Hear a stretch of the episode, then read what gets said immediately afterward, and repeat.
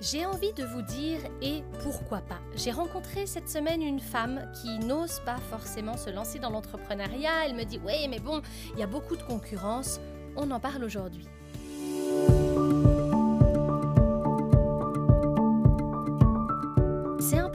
Où on parle communication, ambition, création et entrepreneuriat. Je suis Sam, une grande passionnée de carnets que je remplis quotidiennement et une entrepreneur multi-business. Après 7 ans dans le journalisme, j'ai démissionné à 25 ans pour vivre de mon entrepreneuriat.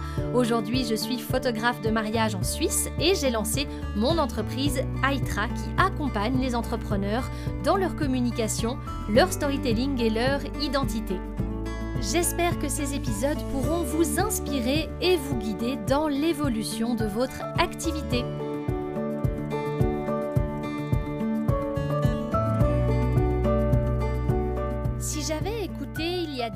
Tout ce qu'on me disait quand je voulais faire mes premiers pas dans la photo de mariage, eh bien, je peux vous assurer que je ne serais pas là où je suis aujourd'hui. Très, très clairement, à mes débuts, on m'a fermé la porte. On m'a dit Écoute, Sam, franchement, c'est pas vraiment possible de vivre de la photo. T'es un peu trop ambitieuse. Puis bon, tu es qui, toi, pour avoir envie de vivre de la photographie? Franchement, mais qu'est-ce que tu fais là? Je vous assure que c'est vrai, j'ai eu pas mal de personnes qui m'ont écrit à mes débuts, qui m'ont dit que ça n'allait pas, que je pouvais pas me lancer comme ça sorti de nulle part. Nulle part, entre parenthèses, j'étais journaliste à l'époque, je commençais dans le journalisme, j'étais donc formée dans l'audiovisuel, mais pour certains, j'arrivais de nulle part. Et c'est vrai, au début, ça m'a beaucoup, beaucoup découragée. Mais aujourd'hui, j'ai hyper envie que l'on change un petit peu cette vision de l'impossible, cette idée selon laquelle il ne serait pas possible aujourd'hui pour vous de faire ce que vous voulez faire parce qu'il y a trop de gens qui le font, parce que c'est impossible, parce que c'est un domaine créatif et un domaine créatif, c'est une passion, ce n'est pas un métier. Arrêtons ça. Arrêtons ça, s'il vous plaît, et lançons-nous en fait.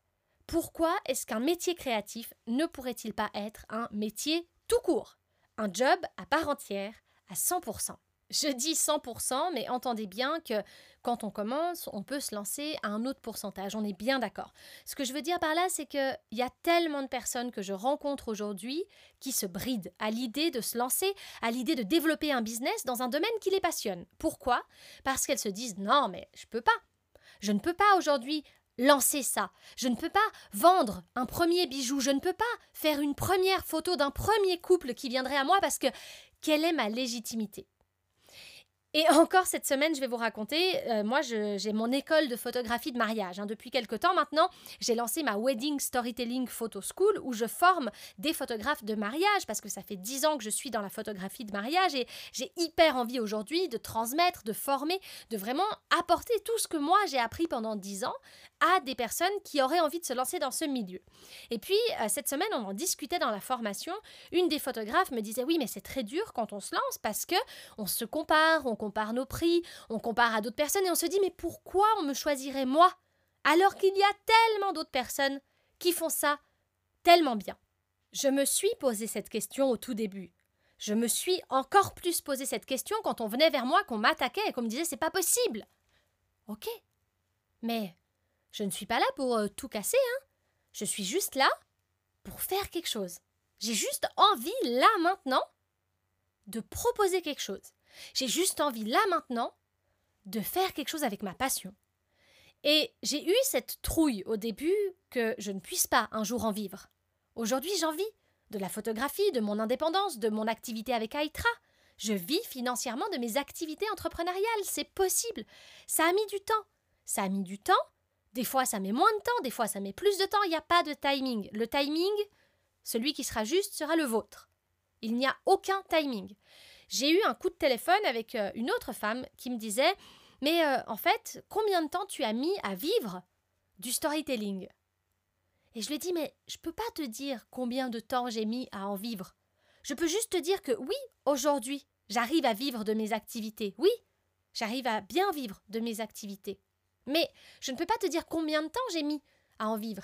Parce que ça fait dix ans que je suis dans l'entrepreneuriat, ça fait dix ans que je fais de la photo, que je parle de moi sur les réseaux, que je mets une pierre après l'autre, un pas après l'autre pour construire cette maison qui est la mienne aujourd'hui, pour construire mon petit écosystème entrepreneurial, pour construire le mentorat, la formation. Ça fait deux ans que je forme des personnes.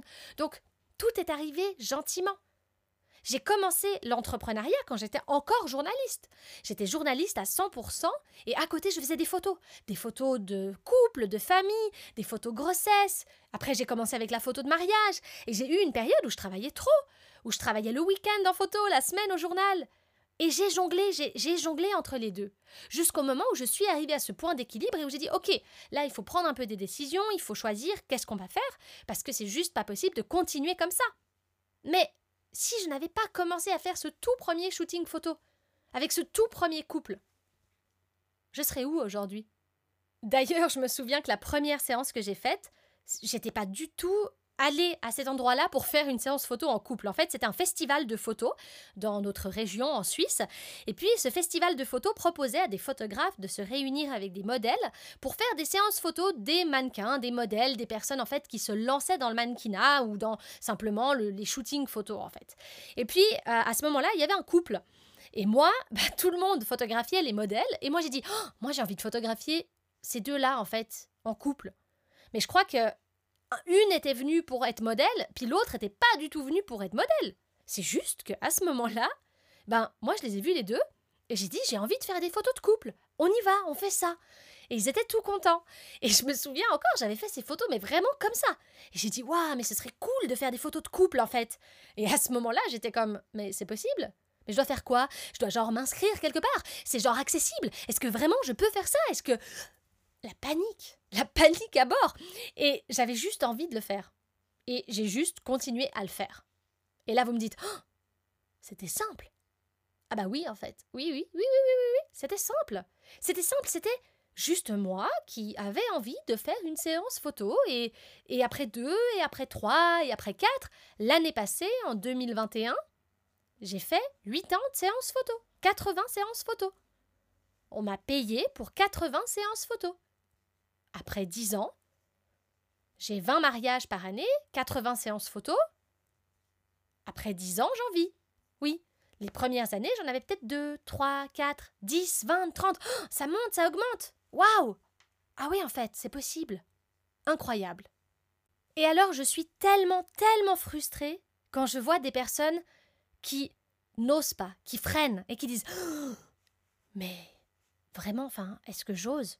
J'ose faire quelque chose d'indépendant, j'ose lancer quelque chose de créatif. Oui Oui, vous osez Carrément Ça ne veut pas dire que du jour au lendemain vous allez sauter dans le vide. Absolument pas Absolument pas On ne vous demande pas demain de vous réveiller de dire Ok, aujourd'hui je suis indépendante, tenez, ma démission. Non J'ai mis sept ans avant de démissionner pour vivre de la photo. Sept ans Je connais des personnes qui ont mis deux ans, trois ans, un an, six mois. Il n'y a pas de règles. Vous allez créer votre propre rythme. Vous allez créer tout ça en fonction du business que vous voulez créer. Et c'est juste vous, avec votre business, avec l'énergie que vous allez mettre dedans, avec les actions que vous allez mettre en place pour créer ce business.